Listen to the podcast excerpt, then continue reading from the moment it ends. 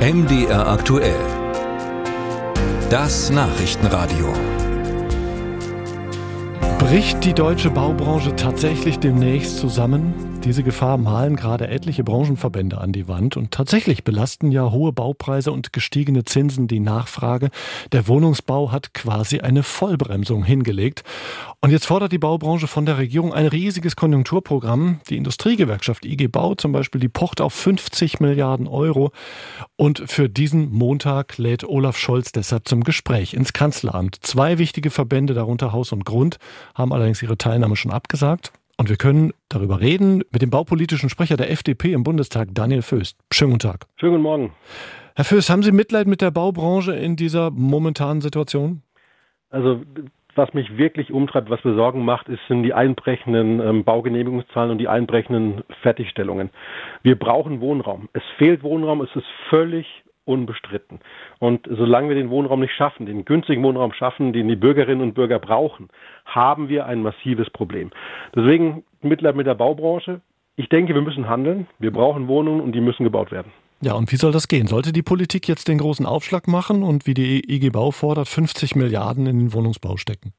Also die Ampelregierung hat schon einiges getan. Wir haben 17 Milliarden Euro für den sozialen Wohnungsbau mobilisiert. Ich glaube, es ist die größte Summe seit ganz, ganz langer Zeit.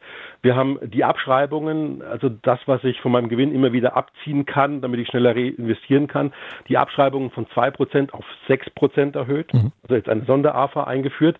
Was wir jetzt aber noch dringend machen müssen, sind die Bremsen lösen. Es gibt zu viel Bürokratie, es dauert alles zu lang und Deutschland baut im Goldstandard. Also wir haben Sachen mobilisiert, übrigens auch 15 Milliarden für die energetische Sanierung als Subvention und nochmal Milliarden ähm, für den Neubau. Meiner Meinung nach waren das die ersten Schritte. Jetzt müssen wir ans System. Wir müssen dafür Sorge tragen, dass wir schneller, mehr und günstiger bauen können. Ja, wie soll denn das gehen? Das hört sich immer so ein bisschen an wie Sonntagsreden, die seit Jahrzehnten immer gleich klingen.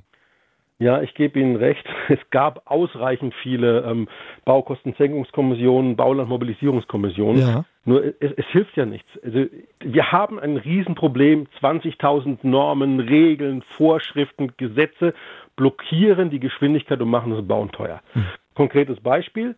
Wir bauen im europäischen Vergleich mit die dicksten Betondecken, weil wir mit Abstand die höchsten Vorschriften für Statik und Lärm haben. Ist denn das falsch, diese hohen Standards? Also ich halte es für sehr sinnvoll, dass wir auf ein gutes durchschnittliches Niveau äh, runtergehen können. Wir haben momentan die aller, allerhöchsten Standards. Ich wäre schon auch mit den höchsten Standards zufrieden. Also in Österreich lebt sich nicht schlecht, in, in Polen lebt sich nicht schlecht. Ich, ich finde übrigens auch in Irland lebt sich nicht schlecht. Die bauen deutlich günstiger, übrigens die Franzosen auch. Eigentlich baut fast jeder günstiger als äh, wir Deutsche. Unsere Nachbarn in Europa bauen günstiger, da können wir uns das abschauen. Sehr, sehr hohe Standards, was in Deutschland verbaut wird, sehr viel Gebäudetechnik. Und da müssen wir runter, dann können wir das Bauen schneller machen. Also ich erinnere mal ganz kurz an einen Streit aus der jüngsten Vergangenheit. Da geht es um den Anschluss von Balkonkraftwerken an das eigene Wohnungsstromnetz. Da gibt es bisher einen speziellen Stecker. Und es hat, ja. ich glaube, anderthalb Jahre gedauert, bis die deutschen Ingenieure dem zugestimmt haben, dass man das auch ganz normal über einen Schuko-Stecker machen kann, wie in jedem anderen Land auch.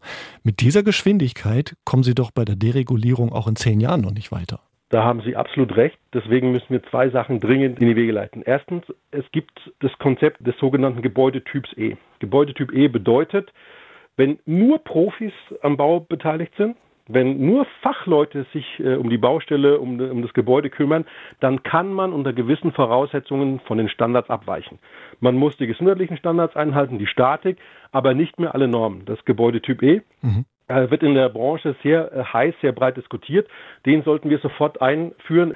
Wir sollten endlich mal gesetzesfest die Mindeststandards definieren. Momentan bestimmen ja die Normen, die mit Industrie und Handwerk und Unternehmen vereinbart werden, bestimmen den Baupreis. Ja. Die sind aber weit über dem Durchschnitt, was man eigentlich bauen müsste. Die definieren den sogenannten Goldstandard.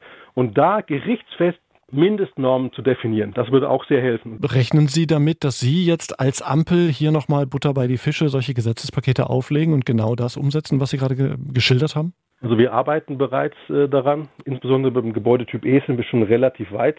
Also sogenannte BauGB-Novelle, Baugesetzbuch ist ja das große Rahmengesetz, das wir auf Bundesebene verantworten.